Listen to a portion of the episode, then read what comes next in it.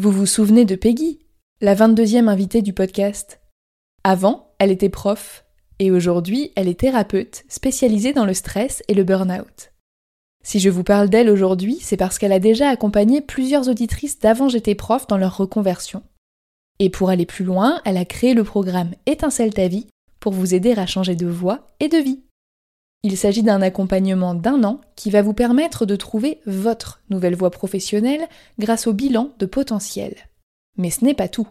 Comme une reconversion demande beaucoup d'énergie et de motivation, Peggy vous aidera aussi à retrouver votre vitalité corporelle et émotionnelle pour oser faire le grand saut grâce à l'hypnose, la neuronutrition, la micronutrition et la cohérence cardiaque. C'est ce qu'elle appelle l'accompagnement tête, cœur, corps. Et si vous êtes en souffrance au travail, vous n'êtes pas sans savoir que tout est lié. Je vous donne rendez-vous sur peggygiro.fr pour en savoir plus. Je remercie Peggy d'avoir accepté de sponsoriser le podcast et je vous souhaite une bonne écoute.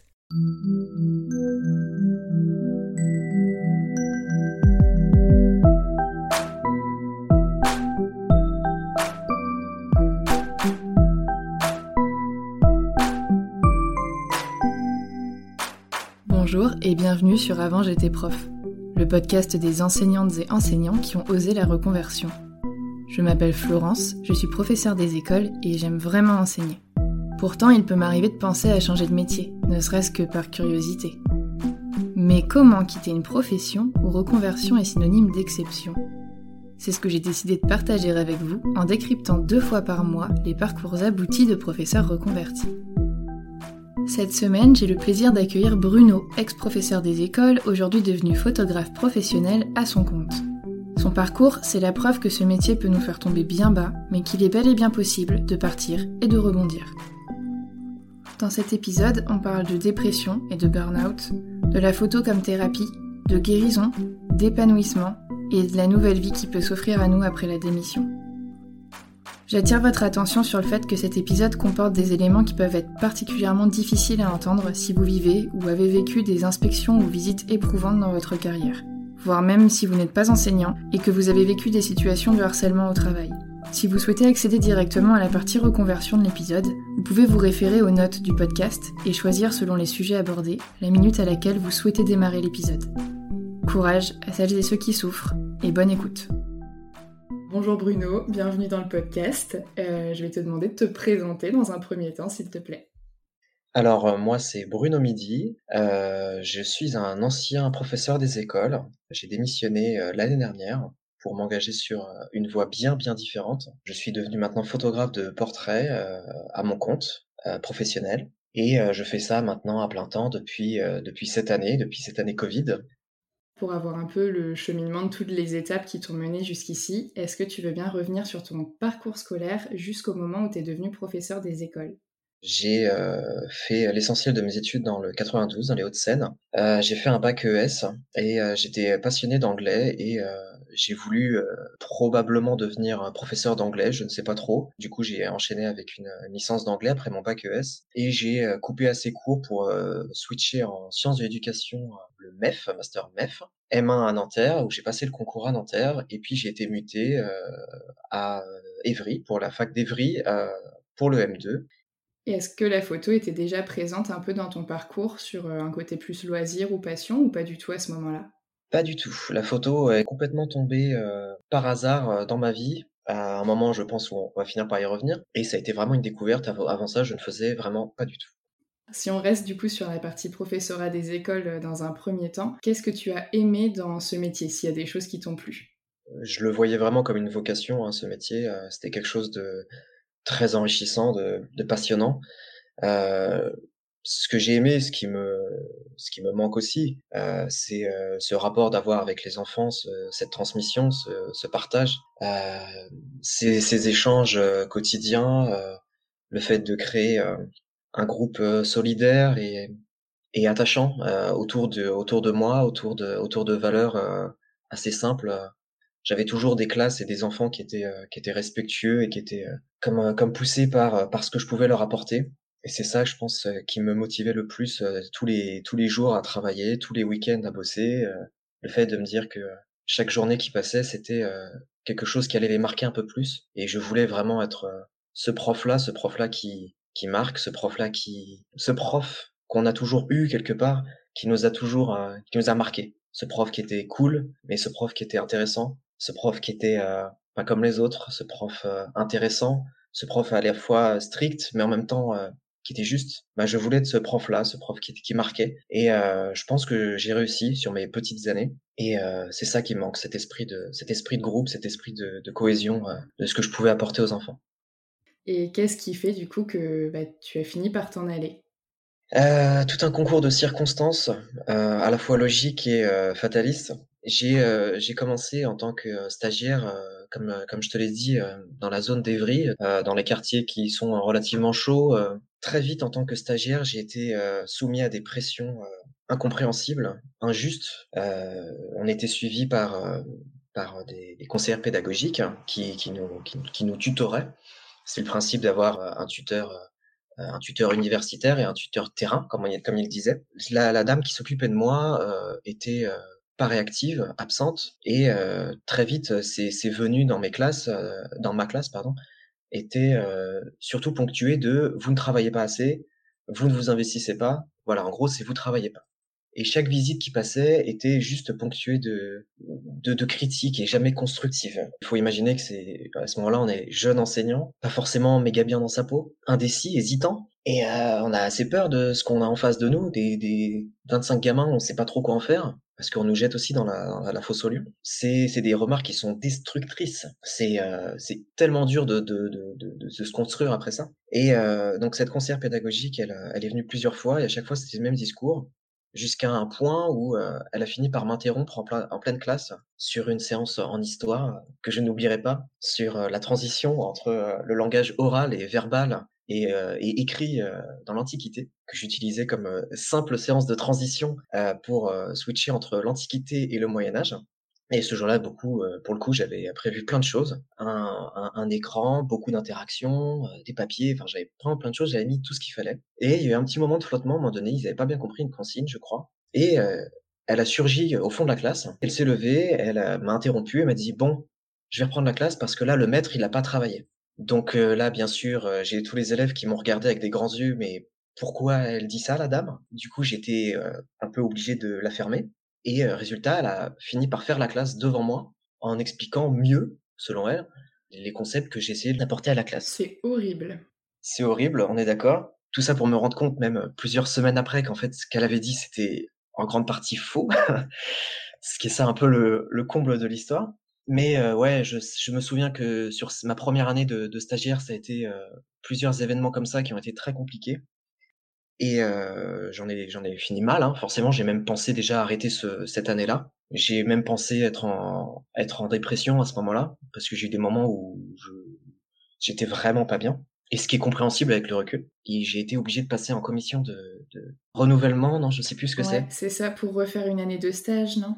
Voilà, ils m'ont ils m'ont expliqué que euh, j'avais euh, soit soit j'étais renouvelé en tant, en tant, que stagiaire parce que je ne travaillais pas, soit soit j'étais viré. Et du coup, on a convoqué une inspectrice de bassin qui est venue dans ma classe et pour pour vérifier que j'étais pas violent pour les élèves, que j'étais pas dangereux, pardon. Et du coup, elle a constaté que bah oui, dans ma classe, bah peut-être qu'il y avait des failles, peut-être que c'était pas parfait, ce que je conçois. Pour un stagiaire, c'est normal. Évidemment. Et et que du coup, ben oui, on allait aller vers vers renouvellement quoi. Mais quand j'ai essayé de lui expliquer euh, ce qui se passait avec mon conseillère pédagogique, elle ne m'écoutait pas, qu'elle avait souhaité, elle ne voulait plus me rencontrer par la suite. Cette dame qui m'avait interrompu, euh, je lui avais demandé des conseils derrière, elle, elle répondait plus à mes mails, elle répondait plus à mes coups de fil. Il fallait que je passe par une personne tierce pour lui parler. Euh, je lui ai essayé de lui expliquer, l'inspectrice n'a rien voulu savoir, m'a dit, écoutez, je ne m'occupe pas de ça, donc vous irez en commission et basta. Et donc je suis passé en commission de, renouvellement où on m'a posé des, questions qui étaient ahurissante. J'imagine que tous les profs qui vont nous écouter, euh, euh, ça va leur faire bizarre. Mais quand on fait, quand on passe toute une année à remplir ce satané cahier journal, euh, ces satanées fiches de préparation, euh, ces fiches de, de, de, de séances, ces fiches de séquences, et que au final, dans cette commission de renouvellement, on nous demande, Monsieur Midi, est-ce que vous pouvez nous expliquer ce que c'est un cahier journal? Là, je tombe nues en disant, bah, bah, vraiment, vous me posez vraiment la question? Eh Bah oui, bah parce que dans vos rapports, il n'y a aucune mention que vous faites des cahiers journaux c'est encore un coup de massue, encore plus. Et quand j'ai essayé d'expliquer encore une fois ma situation, on m'a expliqué que cette commission n'était pas faite pour vous entendre, mais pour vous juger. Et j'ai été renouvelé, et dans ma dans ma bonne chance et dans mon bon travail, même s'il était insignifiant paraît-il, j'avais absolument tout validé. mon master était validé, sauf mes visites du coup. Et donc j'ai dû redoubler et mon année de M2 refaire une année de stage.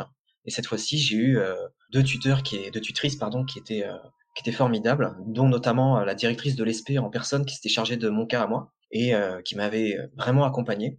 Mais dans la deuxième année, j'ai eu un autre souci, c'est que je suis tombé sur un directeur. J'étais en binôme avec un directeur dans une école, et ce directeur était des plus inadaptés pour être dans l'éducation nationale.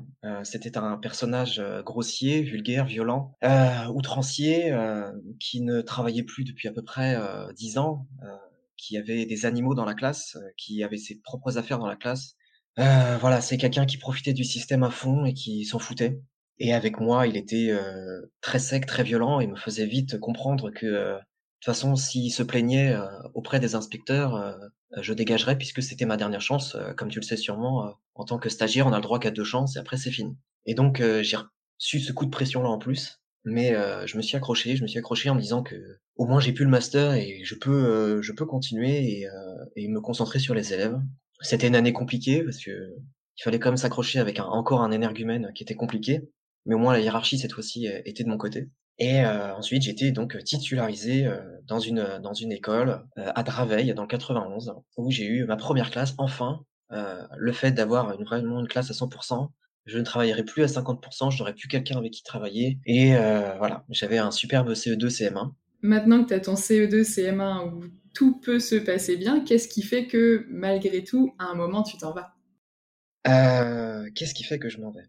Eh bien, euh, après avoir euh, été inspecté en deux ans de stage, euh, du coup sur mes deux années de stage, disons une douzaine ou treizaine de fois, je reçois cette fois-ci encore d'autres visites qu'on appelle des visites conseils de la, de la conseillère pédagogique, la CPC. Une anecdotique où elle vient 15 minutes, elle repart, elle a rien à me dire. Bon, soit, pas très intéressant, mais bon, tant pis, tant mieux. Au moins, je fais ma vie et ma classe se passe à merveille. Les enfants sont, sont merveilleux. J'ai eu la chance d'avoir un... On m'a fait un groupe classe qui était vraiment très très bien très dynamique, très très scolaire, très très mignon, vraiment. Et malgré le fait que c'était un, un, milieu qui était qui était difficile, qui était compliqué, avec beaucoup de violence et de tensions dans les familles, euh, ma classe était euh, était était merveilleuse. Ces élèves-là, je ne peux pas les oublier. J'ai reçu, euh, pour mesure, euh, une autre visite de, de, cette CPC qui est venue. Et ce jour-là, donc tout se passait à merveille. c'est genre de, je pense que tu connais ou que tout le monde va connaître. C'est ce genre de matinée où tout se passe bien ce genre de matinée où euh, les enfants euh, nous écoutent à merveille, où on n'a rien à dire et euh, ils écoutent, ils sont, ils participent, ils font pas de bêtises, ils vont, ils viennent juste et ils écrivent. Tout se passe à merveille. Et au milieu de ça, j'ai mon petit Paul qui est qui est très très très défavorisé, qui a un niveau grande section, mais qui est niveau qui est en classe de CE2 à ce moment-là. je suis obligé de le pousser un petit peu pour qu'il se pour qu'il se force à écrire la date. Lui, il était encore à la date mais euh, je sais qu'il peut le faire, mais il faut que je le pousse. Et donc, euh, je lui demande une fois, deux, trois fois, bon Paul, euh, t'accélères, bon Paul, tu te dépêches, allez Paul, tu peux le faire, vas-y, dépêche-toi, je t'attends. et je finis par dire avec un ton tout à fait normal, en disant, mon Paul, si tu, je te préviens, si tu continues pas, tu vas finir à la récréation. Ce sera, là, j'ai plus le choix là. Donc tout pendant ce cas-là, il y avait bien sûr la visite qui était au fond avec la dame. arrive la récréation et je suis content. Là, ça y est, on pourra rien me dire sur cette fois-ci. Mes fiches de prép étaient nickel, mon cahier journal était nickel. La classe s'est passée à merveille. Et euh, j'arrive tout fier devant euh, la CPC, on pourrait me dire cette fois-ci. Et elle me dit, euh, bon, monsieur Midi, il faut qu'on parle. Je lui dis, oula, oui, je vous écoute, avec plaisir. Et elle me dit, il y a comme un malaise dans votre classe. Je fais, pardon Ah bah oui, il y a personne qui ose parler. Il y a personne qui répond. Il y a, il y a comme un malaise dans votre classe. Donc je lui ai dit, mais je ne vois pas du tout de quoi vous parlez. les enfants sont sages en, d'ordinaire, et puis bah là aujourd'hui ils sont très sages, et puis je pense que vous avez bien vu qu'ils participaient, euh, tout se passe bien. Oui, mais j'ai senti comme un malaise. Et puis la manière dont vous avez parlé à Paul, vous utilisez la menace. Donc euh, c'est pas comme ça qu'on gère la classe, vous leur faites peur. Et euh, je tombe un peu dénu, et je suis un peu sous le choc, et on me demande de m'expliquer après sur mes séances, etc. Ou comme d'habitude, on m'explique que c'est pas assez, que c'est pas assez dans les programmes, etc., etc. Donc ça me passe un peu au-dessus.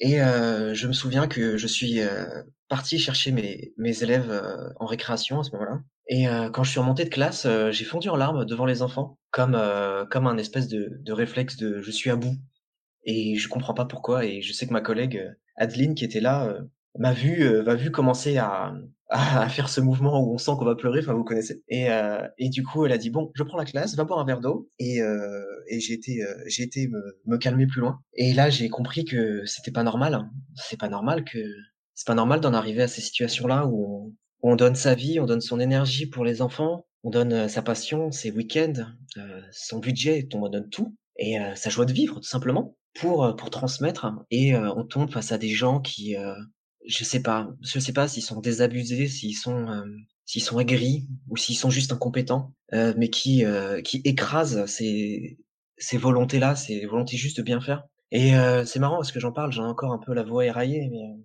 c'est c'est des choses que que que qui sont difficiles à oublier. On y met tellement de cœur et heu, quand on voit que finalement tout ce qu'on récupère, c'est un coup de bâton, même si on devrait se dire, c'est pas à eux qu'on le doit. C'est pas à eux qu'on doit le le fait de dire: «Ma séance elle est réussie ou pas», c'est le retour des enfants, c'est le retour de des parents à la rigueur. La hiérarchie elle devrait pas nous nous nous défoncer comme ça et heu, cette histoire se termine, heu, enfin. L'année continue. La conseillère pédagogique, heu, refuse de revenir me voir. J'ai essayé de faire, heu, mea culpa et amende honorable en disant: «Bon, bah, écoutez, j'ai bien entendu vos remarques, je vous propose de revenir» et finalement elle a décalé, puis décalé, puis décalé, puis elle est jamais venue. Même à un moment donné où elle était dans l'établissement, je lui ai demandé si on pouvait se voir, elle a pas voulu me voir. Les mois passent et les semaines passent et puis, heu, j'ai l'inspectrice qui est dans l'établissement. Elle a une, heu, réputation d'être, heu, d'être très dure, heu, très sèche, très, très hautaine. Voilà, c'était cette image-là. C'est: «Je suis inspectrice, je ne vous serre pas la main». Cette inspectrice est dans l'établissement pour, heu, inspecter une collègue et puis au moment de remonter en classe à 13:30, heu, le directeur vient me voir, heu: «Bon, Bruno, il y a l'inspectrice qui veut te voir dans mon bureau». OK. J'ai la sensation de me faire convoquer comme un enfant et elle me demande de m'asseoir. Elle me demande de signer les rapports de visite en prétextant que je les ai jamais signés, mais en même temps je les ai jamais eus parce qu'elle m'a jamais rien envoyé l'autre. Je lui demande la date, elle me répond pas en me disant: «Bah, vous avez pas écrit la date ce matin au tableau?» Moi, c'est un petit coup de pression gratuit et puis, heu, une fois que j'ai signé, elle me dit: «Écoutez, voilà ce qui va se passer maintenant. Il est hors de question que dans ma circonscription, une classe soit menée à la terreur. La CPC va revenir, elle va prendre rendez-vous avec vous et moi, inspectrice, je vais venir dans votre classe. Sauf que je ne vous dis pas quand. Préparez-vous. Ça peut être tous les matins» et à ce moment-là, on était au mois de février. C'est horrible de faire ça. Voilà l'ambiance que c'est et à ce moment-là, je dis: «Bah, écoutez, heu, tout ce qui est dans les rapports, je ne suis pas d'accord avec» et là, elle me répond comme on m'a répondu, heu, l'année d'avant et l'année d'avant: «Écoutez, je ne suis pas là pour ça. Moi, je suis là que pour constater» et encore une fois, bah, on n'était pas là pour m'écouter, pour, heu, essayer de me comprendre. C'était, heu: «Vous la fermez et puis c'est nous qui savons». Même réflexe, hein, je retourne en classe et heu, ma copine, heu, Adeline, heu, est dans le couloir et elle me revoit encore en mode, tout, heu, tout tout fébrile. Elle reprend ma classe, elle sait que ça va pas et je remonte et je je je finis la journée comme je peux et je pense que je rentre et je dors, pendant une journée entière. Tellement ça m'a ça ça voilà, ça ça tue. L'année finit et la CPC ne m'a jamais recontacté. L'inspectrice n'est jamais venue et même si j'attendais tous les matins à 8:30 en me disant: «Bah, aujourd'hui, c'est peut-être aujourd'hui qu'elle va venir» et non, elle vient pas et puis, bah, au mois de juin, heu, fin juin, je me dis: «Bon, j'arrête, je suis pas un esclave, ça suffit maintenant, heu, je laisse tomber» et heu, j'ai atteint un point de un point de fatigue, morale et physique, qui est, inquiétant. J'ai des réactions qui sont étranges. J'ai des crises de colère, des crises de d'énervement, de d'angoisse. Et heu, à la quasiment toute fin de l'année, heu, je suis à 2 doigts de frapper un enfant. Un enfant que j'ai fait tomber. J'ai voulu l'écarter dans une bagarre et heu, je l'ai écarté et je pense que sous l'impatience et la colère, je l'ai poussé un peu trop fort. Et il est il est tombé dans le couloir, enfin voilà, et de de honte, il s'est relevé, il a chargé son poing pour me frapper. Et heu, j'ai eu un réflexe, heu, étrange, heu, ça a été de me mettre en opposition avec lui et finalement, comme me défendre, je l'ai, heu, presque menacé en fait en je lui ai mis un coup de pression. Clairement, je je l'ai intimidé, heu et et je lui ai vraiment mal parlé et heu, ça a été la fin pour moi. Après je crois que j'ai été pas mal absent ces les derniers jours et jusqu'à la fin et donc heu et donc voilà. L'année d'après, je changeais de je changeais de je changeais de lieu. Encore une fois, j'étais pas dans un poste fixe. Encore une fois, j'étais pas accepté dans toutes les écoles que je voulais et on m'a envoyé très loin de chez moi. Un 50% un 33% et un 17% Un 17% faut savoir que ça correspond à un jeudi matin. Autant dire que dans la case, heu, vous servez à rien, c'est là et heu, l'année a très vite commencé que, j'ai su que j'allais encore être visité et à ce moment-là, j'ai craqué. Je suis rentré dans une phase, descendante entre euh, burn-out et dépression. Je sais pas trop ce qui a commencé en premier. Et j'ai su qu'à ce moment-là, je pouvais plus remettre les pieds dans une école et que c'était devenu trop dur, que la hiérarchie m'avait euh, m'avait trop abîmé, m'avait trop fait de mal et que j'étais triste pour les enfants de devoir partir parce que je savais ce que je pouvais leur apporter, mais que euh, c'était devenu trop inhumain, trop trop dur, trop inacceptable. Et je refusais de rentrer encore dans ce jeu de refaire des fiches de prep, refaire des cahiers journal. Euh, c'était euh, c'était devenu complètement absurde et euh, complètement déconnecté de la réalité. Et tout ça pour se reprendre encore des, des bâtons, des coups de bâton. Il n'y a plus de plaisir et plus de reconnaissance, plus rien. Et, et c'est à ce moment-là que j'ai arrêté, j'ai arrêté de retourner mettre les pieds dans une école. C'était en fin octobre 2018. Je n'ai plus remis les pieds dans une école à ce moment-là. Je trouve l'histoire hyper euh, touchante à la fois parce que même si moi je l'ai pas vécu, j'ai eu la chance d'avoir euh, des CPC soit superbes, soit qui ont brillé par leur absence, donc je n'ai rien à leur reprocher. Mais euh, par contre, j'ai des, amis proches à qui c'est arrivé, ces fameux problèmes de, CPC qui viennent et qui, euh, sur une année de travail, viennent un quart d'heure et te détruisent euh, professionnellement et personnellement, et qui essayent en fait bah, de, te mettre en l'air pour que tu reviennes pas. Et je pense qu'elles se rendent pas compte d'à quel point elles blessent les gens. Non, ils se rendent pas compte. Ce qui est un peu frappant, c'est que pendant cette année-là, mon année de stage, ma première année, la conseillère pédagogique qui s'occupait de moi, elle s'occupait de cinq personnes. Sur ces cinq personnes, il y en a trois qui ont été, euh, qui ont été renouvelées. Moi, ce qui me choque le plus, c'est à partir du moment où la première personne euh, pense que tu ne travailles pas, tu es incompétent, tu ne prends pas soin des élèves, voire tu es violent, elle se dit pas euh, tiens bah je vais venir dans sa classe pendant une semaine travailler avec lui l'aider à mettre quelque chose en place lui prêter des séances le temps qu'il se fasse une place dans sa classe. Non. c'est que de la menace de la pression euh, ça revient une fois pendant une heure et demie et ça repart pendant trois mois. Enfin ça, ça n'aide personne en fait de faire ça quoi. Donc euh, il n'y a pas de volonté de leur part oui c'est absolument pas révélateur c'est ça oui, de, rester un quart d'heure, c'est tellement pas révélateur de l'ambiance d'une classe. Ça peut être une mauvaise journée, ça peut être quelqu'un un jour on est fatigué, ça peut être une séance qui foire. J'ai demandé des séances de remédiation, j'ai demandé à ce qu'on m'accompagne, j'ai demandé. J'ai fait j'ai fait amende honorable comme je t'ai dit. Et pour pour dire j'ai entendu ce que vous m'avez dit, je vais faire comme vous voulez, il euh, n'y a pas de problème. Maintenant accompagnez-moi. Euh, j'ai besoin de vous. Vous êtes mes tuteurs, j'ai besoin de vous, euh, aidez-moi. Tout ce qu'on a été à me répondre, c'était on n'a pas le temps, ou on n'est pas là, ou on répond pas ce système de formation des jeunes enseignants, ça a été, euh, pour moi, ça a été euh, deux années de deux années de pression, quoi. Et ça a fini par s'accumuler, comme je t'ai dit, et euh, voilà quoi. Au niveau de, de, la partie administrative, justement, au moment où tu voilà, tu pouvais plus remettre les pieds en classe, tu as décidé que c'était terminé, ça s'est passé comment? Est-ce que tu as démissionné d'un coup? Est-ce que tu as essayé différents recours? J'ai demandé à être arrêté. On m'a déjà arrêté une semaine, ce qui pour moi était beaucoup trop peu. Et il a fallu que je pousse, euh, je pousse, je pousse, euh, jusqu'à demander un arrêt longue maladie, euh, qui m'a duré, qui du coup huit mois au final, de octobre à, à fin août quoi. Et je me suis dit que j'allais voir, j'allais essayer de savoir si jamais j'allais mieux, est-ce que j'étais capable de revenir?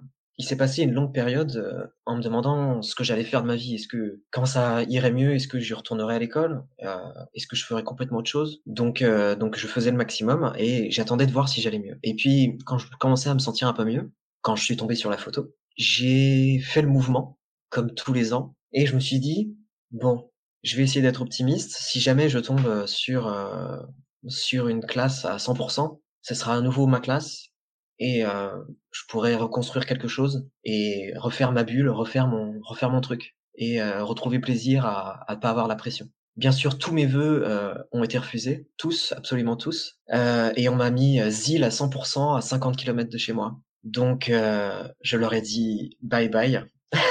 et là, c'était là, c'était la goutte de trop en disant bon, là, c'est bon, c'est fini quoi. ZIL pour vous, c'est ça doit être l'équivalent de brigade pour nous, c'est remplaçant. ZIL, c'est le cran encore au-dessus de brigade. Brigade, c'est remplacement long, donc à partir de deux semaines. Donc sur des postes où on nous annonce, par exemple, pendant deux semaines, tu vas être dans ce CE2-là, ou pendant un mois, tu vas remplacer le congé mat de madame. Euh, ZIL, c'est, on a une école de rattachement. Donc tous les matins, on va dans cette école de rattachement.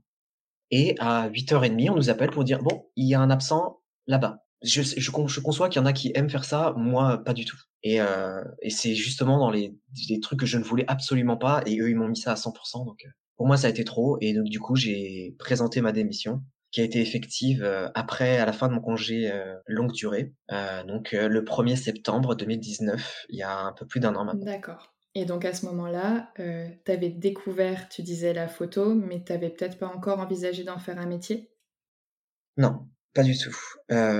Je suis tombé complètement par hasard sur la photo, j'en faisais pas du tout, et j'ai pensé à, un peu garder un peu cet esprit humaniste dans la photo, et, j'ai commencé à construire un projet autour de ça, et, c'est quelque chose qui m'a complètement sorti du noir et qui m'a permis, permis complètement de de, de me reconstruire, de faire que j'allais mieux, d'aller à la rencontre des gens, de d'écrire sur eux. Mon principe de la photo, c'est de, de faire des photos et, et d'écrire sur les, les modèles que je prends en photo.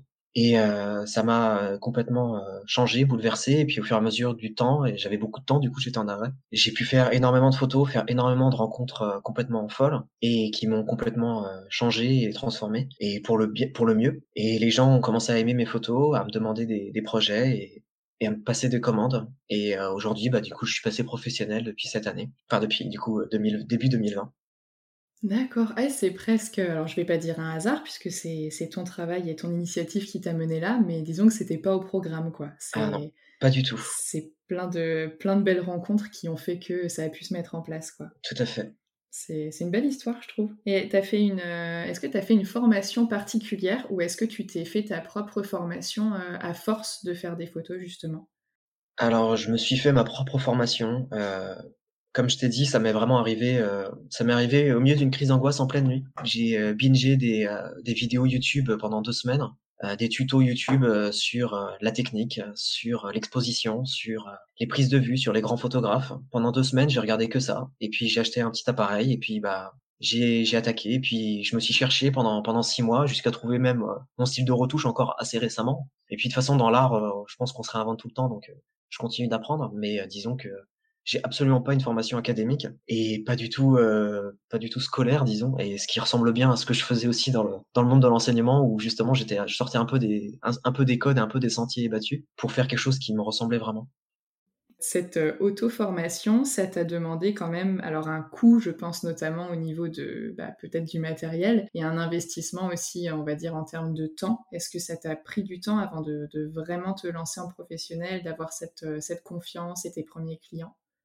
Alors l'investissement matériel, oui. Euh, disons que la première année, j'ai dû j'ai faire un investissement de 1000 euros ou un peu plus, quelque chose comme ça. Après, au niveau du temps, bon, comme je t'ai dit, j'avais beaucoup de temps pour m'exercer, donc ce qui était qui était aussi euh, pratique. Et comme j'étais en arrêt, j'ai pu aussi euh, garder garder les sous mon arrêt jusqu'à jusqu'à septembre. Mais septembre 2019, plus aucun revenu et ma situation personnelle a fait que du coup démission, j'ai dû retourner dans le foyer familial et euh, j'ai pris le temps qu'il fallait pour euh, monter une structure euh, administrative, apprendre à démarcher correctement, à trouver des partenaires. Donc ce temps de, de, formation, disons que je l'ai surtout utilisé pour pour me débrouiller, pour pour bosser de mon côté. Et voilà, depuis maintenant, je suis auto-entrepreneur et et c'est un travail qui est vraiment en solitaire et un travail long, fastidieux, en solitaire, mais qui donne des résultats si pour pour peu qu'on qu'on y donne du cœur. C'était une volonté pour toi de, faire de la photo en tant qu'indépendant et pas d'être euh, peut-être employé? J'y ai pensé. À un moment donné, j'ai essayé de chercher dans les, services de, mairie. Je pensais peut-être faire du photojournalisme à un moment donné. Mais euh, ça m'éloignait tellement de, ma vision de la photo que j'avais peur de, retomber dans les mêmes travers, de faire des choses que je faisais pour faire et qui me plaisaient pas je pense que j'avais quand même un grand besoin de me sentir euh, épanoui et heureux dans ce que je faisais. Donc j'ai vraiment fait euh, avant tout sur ce qui me faisait me sentir bien. Donc euh, j'ai continué à, à, faire en sorte d'avoir mes clients à moi, des gens qui viennent me voir, d'être très visible sur les réseaux pour avoir une communauté qui soit efficace. Et voilà. Que ce soit pour la photo ou pour le fait d'être en indépendant, qu'est-ce que tu dirais qui serait positif et négatif dans ton métier actuel? Ah, être positif, euh, positif, c'est le fait d'être euh, d'être libre. Je n'ai pas de patron. Euh, je décide de mes heures de travail. Je travaille au gré de mon inspiration, comme j'en discutais hier avec ma copine photographe également. Ce qui incombe finalement pour nous, c'est qu'on soit toujours dans les bonnes conditions pour être créatif. On s'autorise à être à être feignant s'il faut être feignant. on s'autorise à être à essayer des choses, mais l'important c'est de, de, toujours créer et euh, pour pouvoir partager toujours plus. Et euh, mais des fois, on va être, on va bosser comme des fous pendant pendant des semaines et euh, jusqu'à des heures pas possibles. Mais on le fait avec passion. Le but c'est c'est de garder la garder la passion. Après, pour l'aspect négatif, euh, oh, il y a un côté rébarbatif et assez euh, assez superficiel de travail sur les réseaux qui peut qui peut prendre la tête très sévèrement parce que euh, donc du coup l'essentiel de mes clients je le trouve sur sur les réseaux sur Instagram hein, parce que Facebook est mort. Instagram oblige à avoir une tactique un peu influenceur disons et donc du coup, ça force un peu à se dénaturer et des fois en faire un peu des caisses, mais en même temps, j'essaie beaucoup de garder beaucoup de beaucoup de naturel, beaucoup d'humain, de mais en même temps de rester pro. Donc voilà, faut trouver un juste milieu entre être très actif, être très pro, être être soi-même, mais en même temps pas trop. Donc c'est un peu un jeu un peu étrange. Donc c'est ça, ce côté un peu négatif, mais en même temps, on y rencontre aussi énormément de gens et euh, nombre, nombre de mes, de mes très bons amis aujourd'hui euh, viennent de là et quasiment l'essentiel maintenant qui, qui vient de le monde, du monde de la photo. Et euh, donc c'est un point négatif qui amène beaucoup de points, de points positifs. Et tu parles de juste milieu. Est-ce que c'est une question que je me pose toujours pour les artistes? Est-ce que tu arrives toujours à séparer ton métier de ta passion, c'est-à-dire à toujours faire des photos aussi pour toi, qui ne soient pas forcément des commandes par exemple? Oui, oui, euh, ça, euh, même je dirais même plus. Si je ne pouvais si je pouvais ne faire que des commandes, euh, je serais heureux et je je pourrais acheter une nouvelle voiture et avoir un meilleur boîtier, mais j'en suis pas encore là. Je fais essentiellement ce qu'on appelle des des collaborations dans dans ce milieu-là, c'est, modèles qui posent contre des photos et voilà, j'ai des modèles, incroyables, sur mon Instagram, avec qui j'ai pu j'ai pu travailler et qui qui sont très, très inspirants et inspirantes, et ça je ça je pourrais pas m'en lasser ne serait-ce juste le plaisir de, de, faire des photos. Et c'est vrai que de temps en temps, bah, il faut faire des photos qui sont pas forcément euh, trop mon style. disons que j'essaie d'y garder du plaisir en, en, en, y faisant mes prises de vue, en, en, faisant mon style de retouche. Et puis, bah, de toute façon, après le moment où, où il y a la rencontre de la personne, euh, j'essaie quand même de, de faire en sorte qu'il y ait une rencontre qui soit agréable et, et d'avoir une histoire derrière la photo qui, qui me plaise et que du coup euh, j'y trouve quand même du plaisir. C'est très très rare où où j'ai pas de bons souvenirs de de, de, de photos quoi. J'ai toujours euh, même si c'est des commandes très strictes, euh, j'ai toujours des bons j'ai toujours des bons souvenirs. On va parler chiffres et côté pratique. Mmh tu es un prof qui ne travaillait pas, il paraît, mais je suis sûre que c'est pas vrai.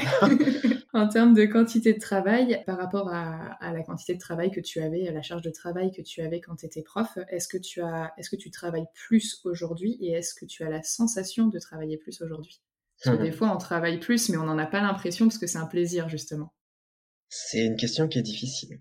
Disons que c'est difficile parce que même quand j'étais prof, euh, je pouvais y passer des week-ends et pas le voir comme du travail. Et là, euh, des fois, je vais retoucher pendant 4 heures et je vais pas le voir comme du travail. Euh, disons que sur la, la, charge de travail euh, réelle, je pense que je travaille moins, mais euh, c'est dur comme question. T'es pas sympa là. Désolé. non, mais quand on est prof, forcément, on, on s'oblige à faire des choses euh, très rébarbatives et très très très idiotes que moi j'appelais tout le tout le principe de faire des fiches de prep de le cahier journal, etc. Ce que moi, je, finissais par pu faire parce que je trouvais ça débile et que j'y trouvais pas, j'y trouvais pas mon compte. Euh, je pouvais euh, tenir les, les, choses sur mon, mon, mon cahier de brouillon, euh, sur, un, sur une feuille de papier pour la journée et je savais exactement où j'allais aller. Et j'économisais trois heures de, de travail débile pour autant, pour finalement faire la même chose. Alors qu'aujourd'hui, ben, ma charge de travail, ben, c'est que du, c'est que du plaisir et les choses rébarbatives, bah, ça va être faire des factures, faire des devis, euh, euh, déclarer à l'URSSAF, euh, etc. Quoi. Ce qui va être moins fun à faire, tu le fais parce que au fond, ça reste quand même nécessaire et utile pour ton entreprise, mmh alors que de l'autre côté, je vois par exemple une fiche de prep, si tu n'en as pas besoin parce que tu sais où tu vas et que ton cahier journal te suffit, tu le fais par obligation et en plus ça sert pas quoi. Il y a vraiment aucun bénéfice quoi. Ce qui me semblait très désagréable à faire quand j'étais prof, c'était les choses que je trouvais foncièrement inutile. Hein. et donc euh, euh, j'appelais ça des choses abrutissantes. C'est vraiment nous on nous cantonnait à faire des trucs qui me moi je, le faisais sachant que je m'en servirais pas. Et sachant même que euh, la fameuse CPC ne les regarderait même pas. Et donc du coup je les faisais pour rien pour personne juste pour dire voyez je les ai faites et aujourd'hui bah, ce que je dois faire bah, je sais que je dois le faire parce que parce qu'il faut le faire et je le fais pour une raison, comme tu disais. Donc c'est deux regards différents sur le travail. Au niveau de, de ta journée, justement, j'imagine, je me trompe peut-être, mais t'as pas une journée type. J'imagine que ça dépend des projets et que tu t'organises un peu comme tu veux, en fait, d'être indépendant. Alors oui, c'est vrai que je peux m'organiser vraiment comme je veux, mais après si je dois faire une journée type, heu, bah, je vais avoir des journées shooting où, heu, je vais faire, heu, 1-2-3 heures de shooting, heu et puis, heu, le reste de la journée, bah, ça va être, heu, du repos ou de ou de la retouche et puis il y a aussi des journées de de remise à niveau un peu, heu, sur les books, heu, sur les sur les réseaux, de travail d'influenceur. Là, j'ai fait des grosses guillemets avec mes doigts, ça se voit pas. Non. Heu, donc ouais, les journées type, c'est un peu une espèce de routine, travailler les réseaux, mettre à jour, faire de la retouche. C'est beaucoup, beaucoup de retouches, hein. Le la partie immergée de l'iceberg, c'est énormément de retouches. J'allais dire, il y a beaucoup de enfin, moi, ce que j'appelle le travail de l'ombre, en fait. Au Ah oui. final, on a l'impression qu'un photographe prend une photo, celui qui regarde, il voit la photo, mais il sait pas forcément ce qui se passe entre les 2, quoi. Ce travail de l'ombre, il est très souvent, heu, négligé et on a vite tendance à nous dire: «Bon, bah, de toute façon, heu, tu m'envoies les brutes, c'est pas grave si tu retouches pas, il y a pas de problème, moi je les prendrai quand même, hein. De toute façon, c'est que des photos brutes, c'est pas grave». Ou bien, non, récemment, ce qu'on nous a fait à ma copine et moi, c'était le fait de dire, heu: «Bon, de toute façon, c'est pas grave, tu vas mettre un filtre après sur la photo». Mettre des filtres, heu, c'est c'est un peu ouais, c'est un peu une bonne insulte, ou une photo, je vais mettre une heure à travailler dessus, en fait, ce que tu fais, c'est tu fais tu fais swoop avec ton doigt, quoi, puis voilà. Non, c'est pas c'est plus compliqué. Cette personne-là aurait mérité que tu ne mettes juste un filtre. Ouais, ouais, j'aurais dû. Toujours, heu, dans les sujets pratiques, on va parler de sujet préféré et à la fois, heu, tant haï par les Français, le salaire. Heu, est-ce que tu te souviens combien est-ce que tu gagnais quand tu as quitté l'enseignement? J'ai commencé autour, donc quand j'étais stagiaire, j'ai commencé à 1 430 €, quelque chose comme ça. Donc j'étais stagiaire pendant 2 ans, donc c'était ce que j'ai touché pendant 2 ans. Et puis quand j'étais titularisé, j'ai eu la prime de titularisation à un moment donné qui était de l'ordre de 2 000 €. Et sur la fin, je touchais quelque chose comme 1 600, heu, un peu moins de 1 700 €, je crois. Voilà et j'étais échelon, heu, échelon 3, je crois. Et là, en tant que photographe indépendant, donc j'imagine, enfin, du coup, j'ai interviewé quelques personnes qui sont en, indep aussi, et il n'y a pas de, salaire fixe par mois comme on peut avoir forcément dans l'éducation nationale. Mais est-ce que lycée sur une année, sachant qu'en plus cette année il y a eu le Covid, donc je vais pas te faciliter la tâche, mais est-ce que lycée sur une année, tu as une idée globale de combien est-ce que tu gagnes? Heu, alors comme tu dis, cette année déjà, c'était très compliqué. Et avant même que je me lance, heu, je commençais à bien fonctionner avant que j'étais avant que je je n'étais pas professionnel officiellement, que je travaillais au black, mais attention, tu le dis à personne. Heu, je commençais à toucher à toucher un petit peu d'argent et donc c'est à ce moment-là que je suis passé pro. Je me suis dit: «Bah, c'est cool, ça va pouvoir bien marcher» et puis bam, heu, année covid, donc heu, arrêt des commandes, heu, brutal. Si je lisser sur une année, pour l'instant, heu, là, je pense que, je ça doit être de l'ordre de ouais, sur la fin d'année 2000, heu, 2020, j'ai dû faire, j'ai dû faire, entre entre 700 et 1 000 € par mois à tout casser, quoi. Et au niveau euh, des vacances, est-ce que tu peux euh, t'organiser comme tu veux à ce sujet-là, prendre les vacances que tu veux ou pas? Pour l'instant, j'y ai pas trop pensé parce que, la l'année ma première année professionnelle, on n'a pas eu vraiment eu de vacances, mais en même temps, on s'est fait des vacances. On a fait un road trip, heu, à travers la France, heu, sur une semaine avec une bande de photographes et un vidéaste, où on a été rencontrer des modèles à travers la France et heu, c'était des vacances, mais au final, on a vécu ça comme, comme du boulot, mais en même temps, c'est comme des vacances et après, on est parti 2 semaines, en Dordogne avec, 3 autres photographes. Pareil, on a fait passer notre temps à faire des photos et à rencontrer des modèles donc en fait, heu, les photographes, heu, partout où ils vont, ils ont envie de faire des photos. Donc heu, pour l'instant, je suis pas encore trop, heu, trop trop là-dessus, mais heu, mais je pense que oui. Ah, le fait qu'on puisse s'organiser comme on veut déjà au niveau de nos journées, ça fait que je ressens pas tellement l'effet de la fatigue. Si je sens que j'ai besoin de me poser, bah, je j'assume j'assume pleinement me dire: «Bah, Aujourd'hui, je bosse pas et aujourd'hui, heu, je geek, aujourd'hui je joue, aujourd'hui, je fais rien, je regarde Netflix. Et puis, bah, j'ai le droit, de toute façon, je fais ce que je veux. Et puis, bah, j'en ai j'en ai besoin. Et si j'en ai besoin, je ça va me faire me sentir bien. Et du coup, je serai je serai créatif. Et tant mieux. Mais, heu, tu vois, je pourrais faire un parallèle avec, heu, avec, heu, le métier de prof. J'avais plein d'idées, heu, des des supers idées de de projets, de de sorties, de de création, de séances même, à partir du moment où j'étais, heu, très concentré, très très bien dans ma peau, très, heu, très très reposé, quoi. Je je fais peut-être une grosse métaphore. On peut y voir une espèce de de rapprochement entre le métier d'artiste et le métier de prof, dans le sens où on a aussi besoin d'être créatif. On a aussi besoin de de se réinventer. On a aussi besoin d'être bien dans sa tête. Je garde un peu cette idée-là, de cette idée de d'être bien pour avoir des idées et je me sens prof quand je fais ça. Heu, des fois, le le le le côté photographe et le côté prof, heu, il est pas très, très éloigné. Tu parlais euh, tout à l'heure du fait d'avoir pu justement revenir chez tes parents pendant, euh, pendant ta période de transition. Euh, Est-ce que tes proches, que ce soit tes parents, tes amis, ont compris ce choix de démission et de reconversion? J'imagine que tu que tu que tu vois l'image que le fonctionnaire avec un grand F peut avoir, l'idée d'être, un peu planqué, d'avoir les vacances. Mes amis, leur réaction, c'était de dire: «Mais pourquoi tu te plains? Toi, tu as les vacances, toi, tu as le tu as un CDI, tu es sécurisé, tu peux même pas te faire virer».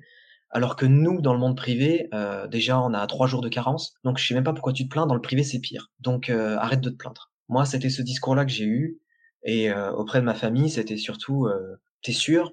Tu quand même fait des études pour ça, ce serait bête de tout gâcher» et puis, on a eu le traditionnel, hein, être photographe, c'est pas un vrai métier et ouais, ça ça a été surtout, heu, une approche un peu un peu un peu sceptique, un peu inquiète. Mais il a fallu que il a fallu que je m'affirme et dire que ou justement ne, ne, ne, pas tenir compte. Parce que si je si j'avais tenu compte, je pense que si j'avais été dans un état actuel, euh, dans l'état où dans lequel je m'étais senti avant, quand j'allais pas bien, je pense que j'aurais fini par par retourner à l'école. Mais le fait d'avoir euh, tant et tant euh, voulu me bagarrer pour que j'aille mieux, j'ai fait une psychothérapie, j'étais voir un psychiatre, j'ai pris des médocs, j'ai fait tout en sorte de m'en sortir. J'en suis fier. Je pense que que grâce à ça, au moins maintenant, je sais que je, je, je peux plus me faire influencer par par les a priori, par, euh, par les clichés autour des fonctionnaires, autour des profs. Le Bruno prof et le Bruno d'aujourd'hui, c'est plus le même.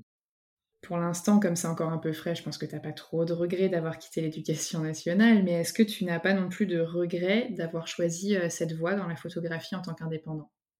Regret, comme je te l'ai dit direct, ouais. regret, c'est les enfants.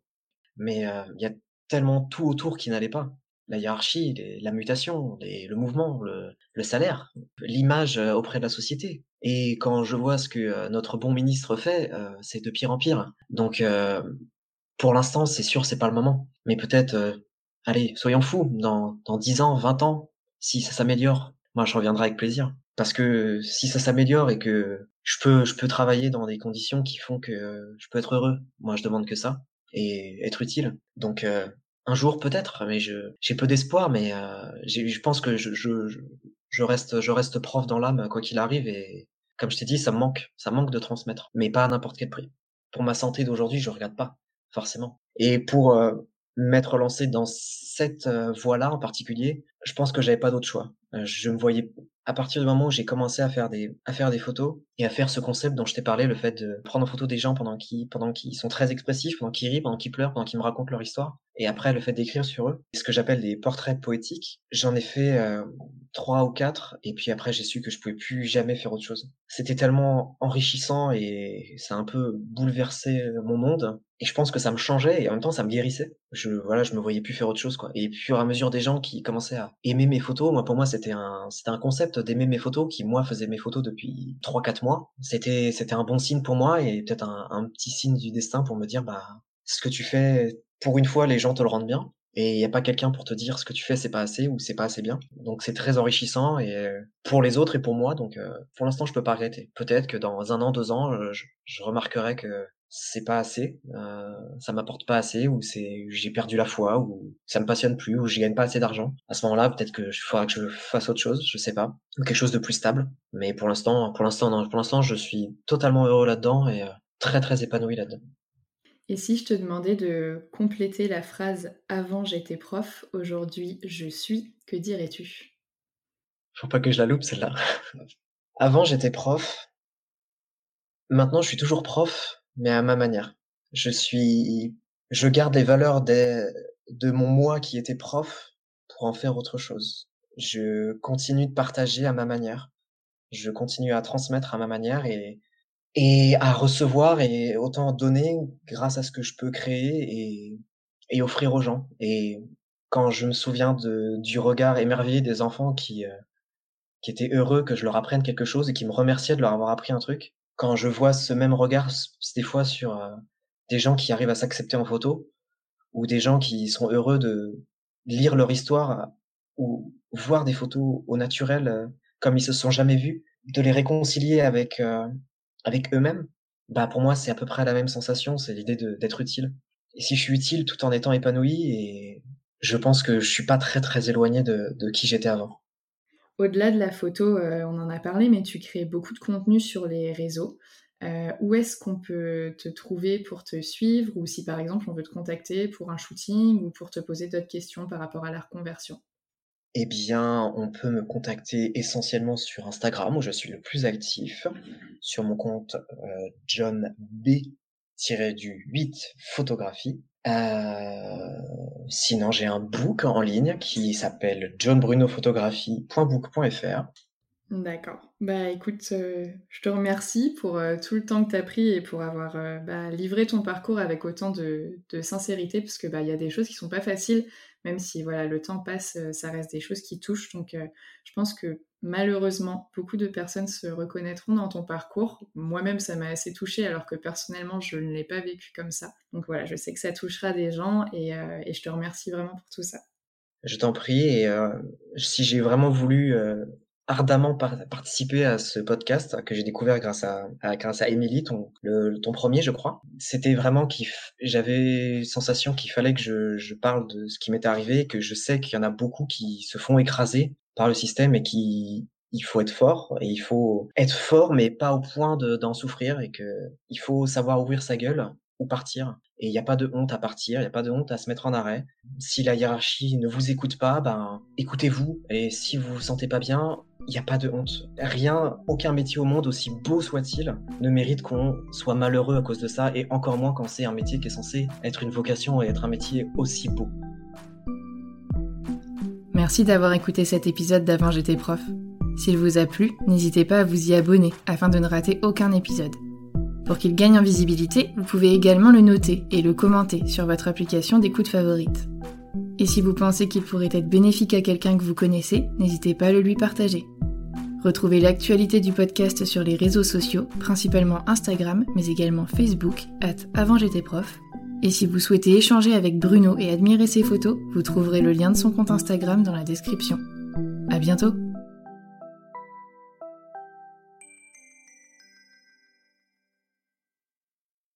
Vous vous souvenez de Peggy, la 22e invitée du podcast?